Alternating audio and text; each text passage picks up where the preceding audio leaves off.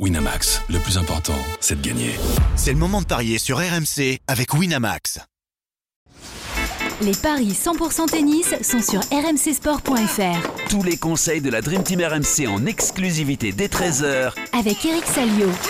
Bonjour à toutes et à tous et bienvenue dans les paris RMC 100% tennis. Quatre matchs au programme aujourd'hui, toujours à Winston-Salem, à Cleveland, mais aussi un petit match pour les qualifs de l'US Open. Pour en parler, j'accueille notre expert en paris sportif, Christophe Payet. Salut Christophe.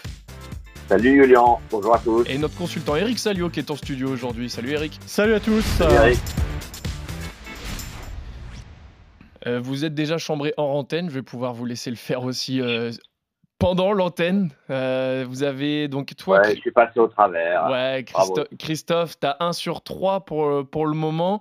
Eric, toi, tu es à 2 sur 3, voire 3 sur 4 en attendant la probable victoire de, de Stevens face à Andreeva, 6-3, 3-0, match interrompu, ça va reprendre dans la journée normalement.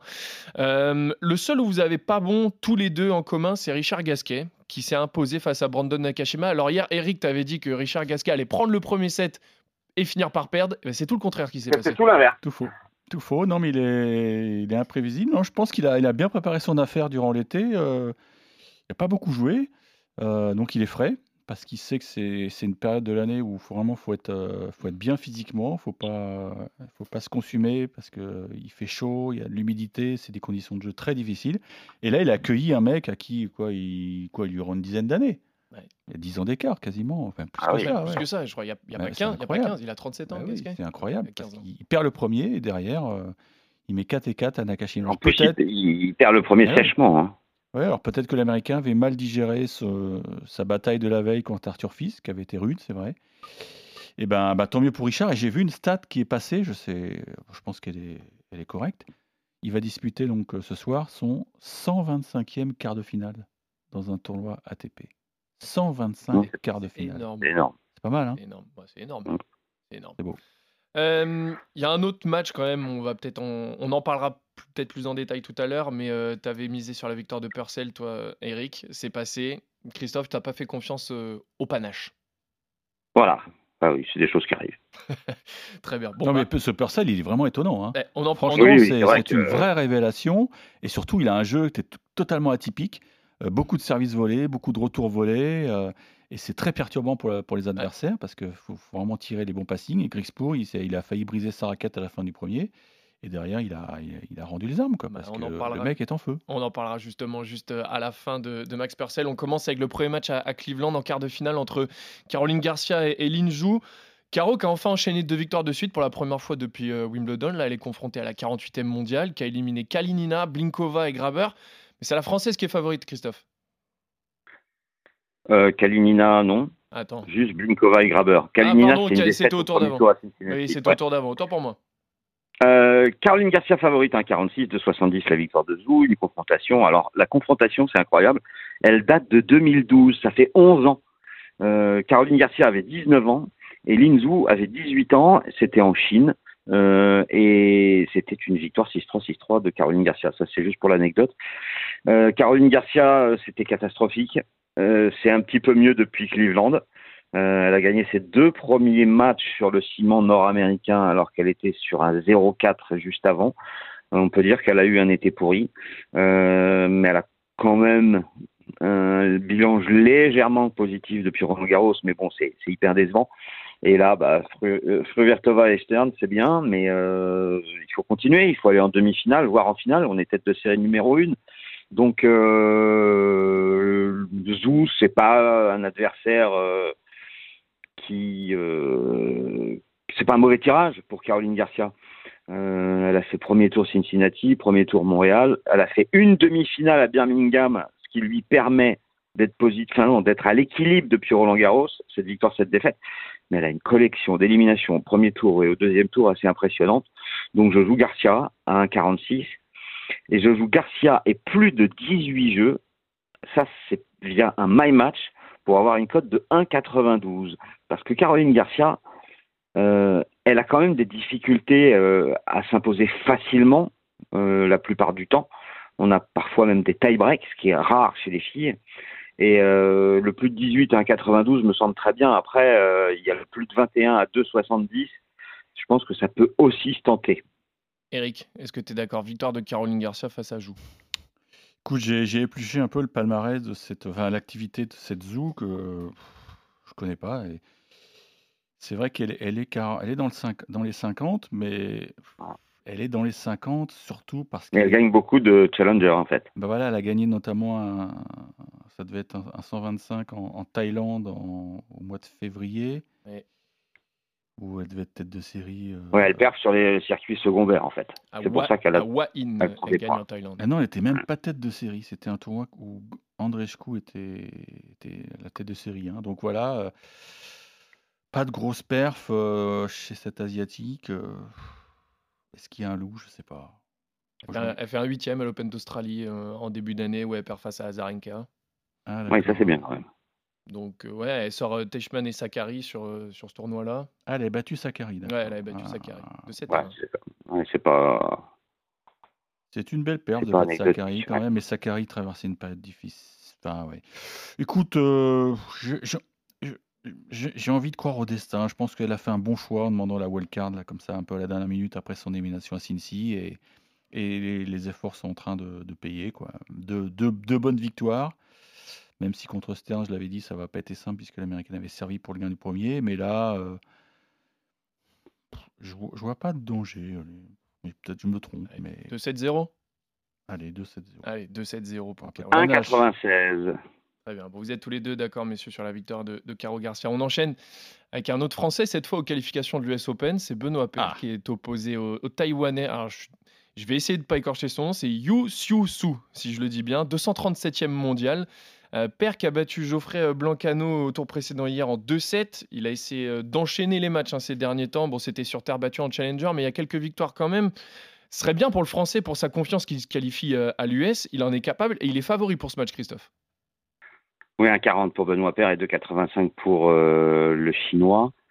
Il y a quand même 15 jours d'arrêt hein, entre son huitième de finale à Banja Luka et, et la tournée nord-américaine, euh, parce qu'il a joué qu'un match, c'est contre Blancano. C'était son premier match sur le ciment nord-américain. Euh, alors c'est vrai qu'il a beaucoup de victoires depuis Wimbledon, 11 succès pour 3 défaites, mais c'était des challengers. Il fait une demi-finale à Ludenscheid en Allemagne et il gagne San Benedetto en battant Gasquet en finale. Mais tout ça, c'est de la terre battue. Euh, donc, victoire de Benoît Paire, oui. Euh, même s'il avait perdu, alors c'était sur abandon, donc ça compte pas.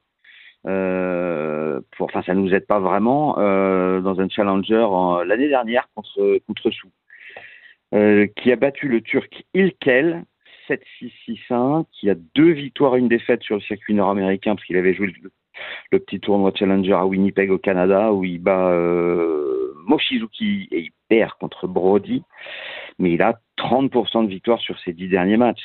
Roland Garros en qualif, éliminé au premier tour. Wimbledon en qualif, éliminé au premier tour. En revanche, à l'Open d'Australie, il était sorti des qualifs en battant notamment euh, Alexandre Muller. Et il avait sauté au premier tour face à Dominor. Alors, c'était c'était vraiment pas un bon tirage pour lui. Donc, je joue Benoît Paire à 1,40. Et seulement en Benoît Paire en sec, on va dire que ça, ça suffira pour mettre dans un combiné. Après, est-ce que si Benoît Paire est dans une bonne dynamique, si tout va bien dans sa tête, s'il pète pas des câbles et des raquettes, euh, il peut peut-être gagner 2-7-0 et c'est un 94. D'accord. Est-ce que, euh, Eric, toi aussi, tu vois la, vi- la victoire de, de Benoît Paire Écoute, sur le papier, euh, ça paraît très abordable, effectivement, mais Christophe l'a dit et je l'avais noté aussi, euh, ce, ce Zou là, il a. Non, ce You. Enfin, Yu Su. Il avait euh, quand même passé les trois tours de qualif en Australie, donc euh, visiblement, il aime bien le dur. Voilà. Benoît, lui, est plus à l'aise sur terre parce que parce qu'il a un jeu brillant et que, et que ses variations, notamment ses amortis, sont beaucoup plus efficaces sur terre. Maintenant, euh, il a l'air bien, bien motivé. J'ai regardé à la race, il est pas loin du top 100, donc ça veut dire que. De toute façon, il l'a dit, hein, il veut être top 100 à la fin de l'année pour, pour pouvoir jouer l'Open d'Australie euh, On va Euh, passer par les qualifs. sans passer par les qualifs. Et puis peut-être que mine de rien, euh, 105e à la Rives. il se dit que euh, les Jeux Olympiques, euh, même si. Bon, pourquoi pas Ouais, c'est Mm. dans un coin de la Il faut être dans les quatre meilleurs Français. euh, bon, faut être top 60, d'accord, mais c'est jamais. Hein, euh, et je pense que c'est le genre de motivation euh, que, que Benoît apprécie. Il a été bon contre Blancano, mais Geoffrey euh, traverse une passe difficile. euh, il a très très mal servi dans ce match. Ça a été vraiment une formalité. Mais bon, c'est bon pour la confiance parce que dans ces qualifs, il faut, surtout s'économiser. Il, fait, chaud, il fait humide, c'est des conditions de jeu très particulières. Et là, aujourd'hui, euh, je vérifie, je crois qu'il est programmé en première ou deuxième rotation, puisque comme il était au repos hier. Il donc est, enfin, sur le programme, normalement, Ouais, ouais. j'ai, moi, c'est 17-30. 17-30, ouais, bon, bah, c'est première ou deuxième rotation. Donc, euh, attention. Mais je vais le jouer sec, moi. Je ne connais pas ce, ce- ce Taïwanais. Donc, euh, et je me méfie de, de ce- cette stat à l'Open d'Australie. Passer les qualifs, c'est quand, même, euh, c'est quand même fort. Donc, euh, c'est un mec qui est, qui est rodé à ce genre d'épreuve. Mais Après, il était peut-être mieux en début d'année parce que là, il a quand même euh, trois victoires en 10 matchs. hein. ouais, c'est pas terrible, brillant. C'est pas brillant. Ça explique sa chute au classement. 237. Il a dû passer ric-rac Ouais. le, le cut. Mais oh, il a même joué des 25 000. hein. Oh là là, oui, il est allé. C'est là aussi qu'il s'est refait la cerise. Il a gagné deux titres au Japon. euh, ouais, ouais. Donc, on joue, on, une joue, on, flèche. on joue, Ben- on joue Benoît Père, mais c'est, mais c'est pas sûr que. Enfin, on joue Benoît Père, mais on fait attention. Non, mais Benoît, il sert bien, il sert bien, il, il est, il est bon côté revers. Je trouve qu'il y a moins de fautes côté coup droit. S'il est sérieux, ça passe et ça permet, comme il est tête de série, de pouvoir éventuellement espérer un repêchage si jamais ça se passe mal sur le, le troisième match et Ouais. qu'il y ait des localiseurs qui traînent. euh, parce que derrière, ah oui, derrière, il prend euh, soit Mpeti Péricard, soit Maillot. Pas Harold, mais un Américain. Oui, Ah, il a quand même un beau tableau. hein, Il a un beau tableau. hein. Ah, il Bon, joue Benoît. ouais, Allez, je très bien. Tous les deux pour Benoît Père, tout en, est- tout en restant euh, prudent, donc juste pour le mettre dans, dans un combiné. Euh, on change de tournant, on va à Winston-Salem retrouver le surprenant Richard Gasquet qui s'est imposé hier face à Brandon Nakashima en 3-7, alors qu'il avait perdu le premier, on le disait tout à l'heure. Là, il est face à Corda, c'est l'Américain qui est favori, Christophe. 1,31 pour Corda, 3,45 pour Gasquet. Une confrontation Roland Garros 2022, 3-0 pour Corda, 7-6, 6-3, 6-3. Euh, on l'a dit euh, cette semaine, Corda, euh, c'était compliqué et des éliminations précoces à Cincinnati, à Washington, à Toronto deuxième tour. Euh, il n'a pas beaucoup joué depuis Roland Garros, 11 matchs, 6 victoires, 5 défaites. Sur le ciment nord-américain, pas brillant, 3 victoires, 3 défaites. Mais peut-être que ce tournoi euh, va lui permettre de récupérer de la confiance. Il était de série numéro 3. Alors le problème, c'est que si tu vas trop loin, bah, tu vas être handicapé peut-être pour le début de l'US Open. Euh, mais euh, Gasquet qui gagnerait trois matchs, moi consécutivement à son âge, ça me paraît compliqué. Donc je joue Corda, je joue la logique. Après, euh, est-ce que Gasquet est capable de lui prendre un set? Oui. Euh, je vais essayer de trouver une cote parce que j'ai oublié de la noter là avec le Corda avec un, un certain nombre de jeux. Je, je vais chercher ça pendant qu'Eric va donner son. Est-ce que vous feriez pas comme, hier, euh, Gasquet qui gagne le premier set et Corda qui finit par remporter le match et au final c'est Ouais. Gasquet qui gagne le match Eric, qu'est-ce que t'en penses? Écoute, euh, l'horaire du match m'inquiète. 14h, plein cagnard. Je suis pas, je suis pas sûr que Richard euh, apprécie. Non, je vais aller sur Corda parce que Corda il a envie de se refaire la cerise et voilà, il a gagné deux bons matchs. Hier, c'était pas simple hein, contre Fusovic. hein, il, a galéré dans le premier, mais voilà, il est en train lui aussi de regagner de la confiance, un peu comme Karen Garcia euh, un peu plus loin dans Cleveland.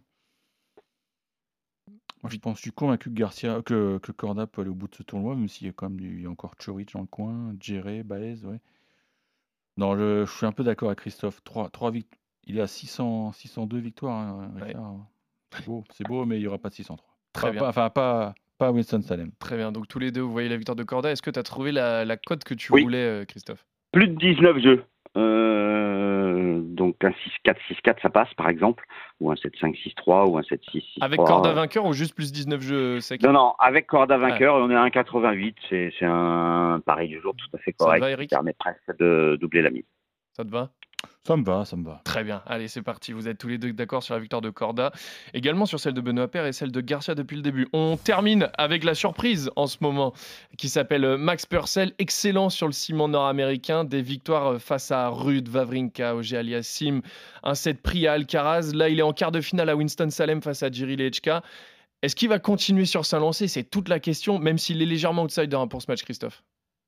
Ouais, je suis bien embêté sur celui-là. 1,76 Lechka et, et 2,05 Purcell.